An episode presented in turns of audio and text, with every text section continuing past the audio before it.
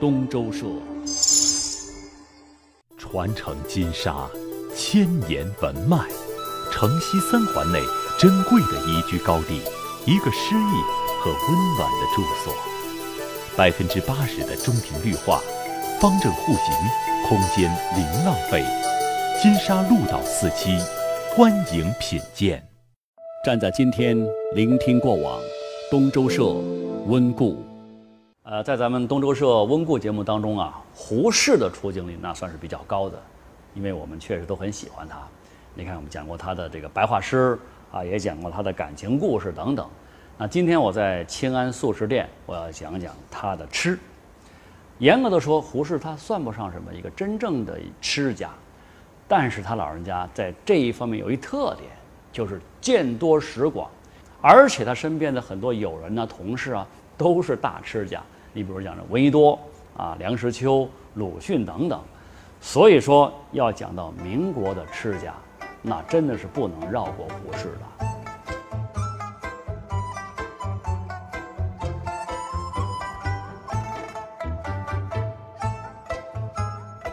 民国那一波学者文人之间，他们的饭局真的是比较频繁，而且有两位他们还喜欢写日记，把这些事儿记上去。一个是鲁迅，一个就是胡适。你看胡适的日记啊，他经常会去很多吃饭的地方，比如讲这个春华楼啊、啊广和居啊、北京饭店、东兴楼啊，还有这个明湖春等等，差不多有二十多家饭店。但是你再看鲁迅的日记，哈，他去的地方就更多了，估摸着有六十多家呢。呃，这说明什么问题呢？要么就是鲁迅的日记啊，他记得更加详细，可以说是事无巨细；要么就是这个就，呃，吃家的这种段位而言，那鲁迅的段位更高。说起来，这个鲁迅跟胡适他们俩在吃的方面交往还是。挺不寻常的，你比如说两个人曾经是在东兴楼，他们相聚过两次，一次呢是胡适请鲁迅，另外一次呢是郁达夫请胡适和鲁迅他们两个人去吃饭。此外呢，这个鲁迅也邀请过胡适到他们家，就他住的那个地方八道湾的住所绍兴会馆去吃过饭。那去过鲁迅家里吃饭的人呢，确实不多，这也算是其中之一了。可见两个人当时他们的私交还是不错的，只不过就是后来由于啊主张不同嘛，最终还是分道扬镳了。当年那这些教授们、大师们，他们去的最多的一家酒楼是东兴楼，这是北京八大楼之首。胡适他宴请宾客什么的，大多数都在这个地方。啊，东兴楼呢是在一九零三年开张的，那一九四四年停业，差不多你看好像。在改革开放以后，好像还有重新又开张了这个这个这个店啊。当时东兴楼它有几个很有名的菜，像这个呃砂锅熊掌啊、清蒸小鸡儿，还有酱爆鸡丁啊、炒生鸡片儿，还有砂锅鱼翅等等啊，这都是很上档次的宫廷菜。那厨子也都是从以前宫廷给请出来的。那胡适呢就特别喜爱东兴楼的那个油爆虾仁儿和酱爆鸡丁儿。这两道菜都是鲁菜，那不是我们吃的那个卤肉那个鲁菜啊，是山东菜。我吃过山东菜，我觉得一般，啊，尤其是跟川菜一比，那鲁菜就不行了。哎，山东朋友可别骂我啊，可能是因为我吃川菜吃惯了。呃，我们不是说嘛，有华人的地方就有川菜。呃，不过这个酱爆鸡丁呢，只有东兴楼做的是最好。其他饭店它虽然也有，但是比不过东兴楼。除了东兴楼，那胡适还有一家常去的酒楼叫明湖春，这也是他经常请那些同乡们吃饭的地方。你想中国人历来都很重视这个同乡情谊嘛，所以就免不了经常会聚一聚。那胡适呢是安徽的绩溪人，哎，不过说起来，明湖春它不是一个徽菜馆子啊。它是一家地道的山东餐馆，就是鲁菜卖鲁菜的。他那儿有一道呃很有名的招牌菜叫汆双脆，这个汆呢就是上面一个入，下面一个水，那个就是把那食物啊放在水里面稍微煮一煮，那个叫汆。呃，也就是现在啊鲁菜很有名的那个菜，它现在改名字了，叫汤爆双脆。所谓双脆呢，就是那个猪肚头跟呃鸭胗子。啊因为是用汤爆嘛，所以呢，这个菜它不会油腻。但是，为什么那帮安徽人喜欢到山东馆子里面去打牙祭呢？那台湾啊有一个美食家叫陆耀东，他就写过一本书，叫做《胡适与北平的餐馆》，他也提出过这么一个问题。呃，我觉得吧，哈，这可能是因为在当时啊，明湖春它是一家以不断推出创新菜品而知名的饭馆。那胡适这一生对新鲜事物总是抱有很大的兴趣，所以呢，他就能够开一代风气之先。嘿，你看这学问上的这种偏好啊，也会影响到他对美食的选择。不过我们成都人都知道，其实真正好吃的东西，不一定。是在那些高大上的酒楼啊，这些饭店里头，反而是藏在一些所谓的那些小巷子里面的那些苍蝇馆子里头。成都有一位这个资深的媒体人叫米和田啊，也是我朋友，他就曾经送给我一本书，叫《成都苍蝇馆子》。这本书可以说是成都美食的攻略。那么作为这个资格的吃货，胡适当然知道苍蝇馆子的东西好吃啊，所以呢，他除了平时的那种宴请应酬之外，还经常去北大周围的那些什么啊马神庙啊、汉花园啊、啊沙滩这几个小饭馆，喜欢吃点什么呢？喜欢吃那个炒腰花、炒豆腐脑、炒鸭肠什么的，还有翡翠羹啊这些家常菜。有时候还会高兴了，喝上那么二两老白干儿。那么就这些菜里头，胡适最青睐、最喜欢的是什么？是炒豆腐脑跟翡翠羹。这个菜呢，出自一家叫海泉城的。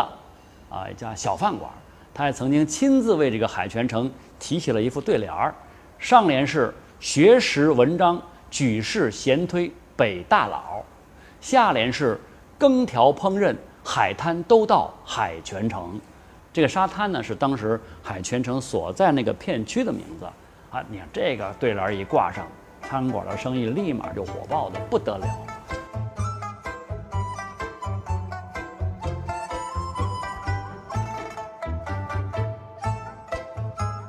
胡适这个人，故乡情节是确实是比较重的。你看他有一句口头禅，就是啊，我们徽州，我们徽州，经常要说这句话的。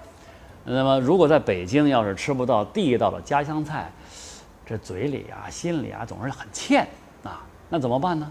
还好，老婆江冬秀虽然说没什么文化，但是那做徽州菜做的非常之地道。那说起这徽州菜啊，比较有名的就是什么，有什么？毛豆腐、那南瓜包、细沙炸肉，还有这个徽州丸子等等。其中这个毛豆腐啊，是绩溪休宁这一带的特产啊，它这也是胡适最喜欢吃的。所谓毛豆腐，不知道你吃过没有啊？就是那个豆腐啊，发酵之后，它会长出那么一寸左右的白色的毛，啊，是一种菌类，呃，就是说长了毛的豆腐，大概是这么个意思。这种豆腐，它最常见的做法是什么呢？就是切块之后。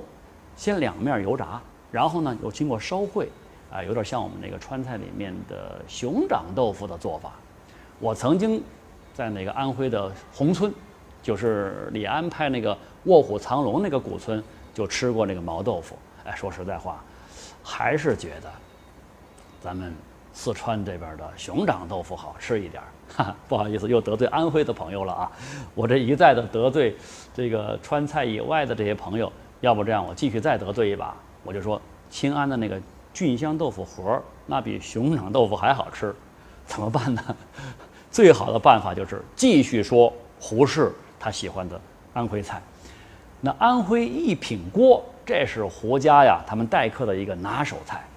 有一次，你比如讲这个梁实秋啊，他去胡适家里面做客，胡适就说：“哎，老梁，你是绩溪的女婿啊，那我就用绩溪的这个名菜来招待你，好吧？”哎，于是江冬秀呢就亲自下厨去做饭。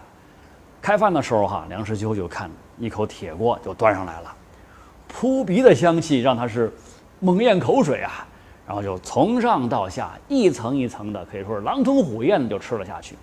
我们来看一看这里面都有什么东西啊？最上层的是葡菜叶子，第二层是什么呢？是煎过的鸭块儿，第三层是卤鸡块儿。第四层是蛋饺，第五层是油豆腐，第六层是半肥半瘦的大片猪肉，那最下层还有一层是徽州特产的竹笋。啊，整道菜这味道啊是层层递进啊，香嫩适口。所以说梁实秋吃了之后赞不绝口啊，喜欢的不得了。不过，这个一品锅呢，好像也不是说每个人都喜欢，就是说它不一定是对每个人的胃口的。你比方蔡元培，他就不是很喜欢这个菜。他到胡适家里面，他也吃过，觉得好像不怎么感冒。他在胡家最喜欢吃的是什么呢？是江冬秀做的东坡肉。其实蔡元培呢，人本人也是一个深谙美食之道的人。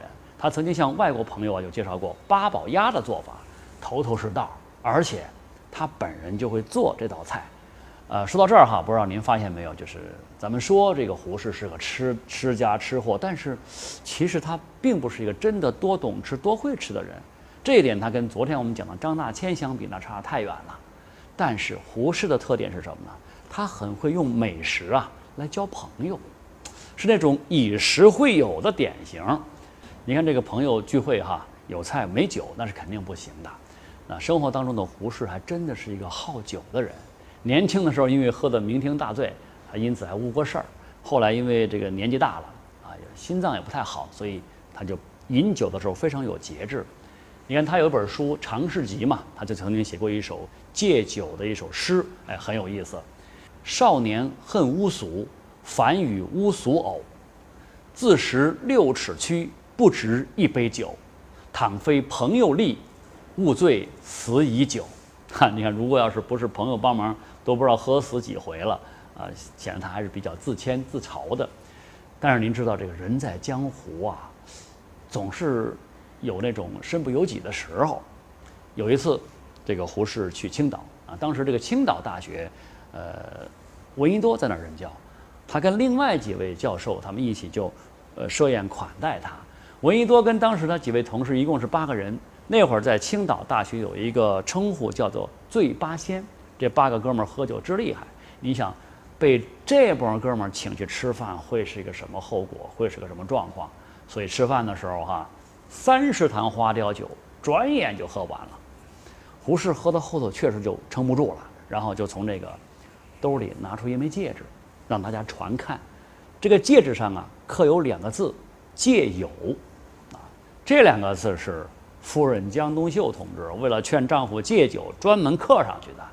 但是可能由于这个江冬秀的这个文化水平不太高啊，就把戒酒呢这两个字刻成了戒友，就是没那三点水儿。大家一看，哎呦，尚方宝剑呢，得就不再为难胡适了，就放了他一马。那么我们以前讲这个胡适和江冬秀，他们俩之间曾经出现过那种婚姻危机。但是回望胡适的一生，你发现没有？娶江冬秀，也许是正好是他的福气。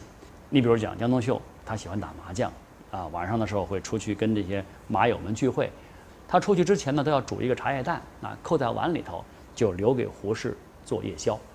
那后来呢，胡适又慢慢不太喜欢吃那个茶叶蛋，怎么办？江冬秀又专门去买了一种香港的苏打饼干给他。呃，今天啊，我们那些个加夜班啊、晚归的老公们。有多少人能够享受到这样一份暖心的照顾啊？看来江冬秀虽然很传统，但是也有非常美妙之处。先温故后知新。嗯，刚才那个大厨听说我在讲他的那个菌香豆腐盒，马上就端了一盘上来。啊，我以前吃过，真的很喜欢，因为我一直都比较喜欢吃豆腐，所以说呢，对豆腐充满感情。呃，这个豆腐啊，它看着挺简单，其实做起来特别复杂。怎么说呢？他要先把豆腐切成大块，然后把中间把掏空了，就把各种切碎的那个菌子填放进去。这个菌子好像有好几种，全部切成丝儿。然后呢，填进去之后就开始蒸，大概要蒸个二三十分钟才能端上来。相当不错啊！你看，今天我们一起来独自分享二毛的民国吃家，一同时还来分享西安的。菌香豆腐盒，我吃了啊。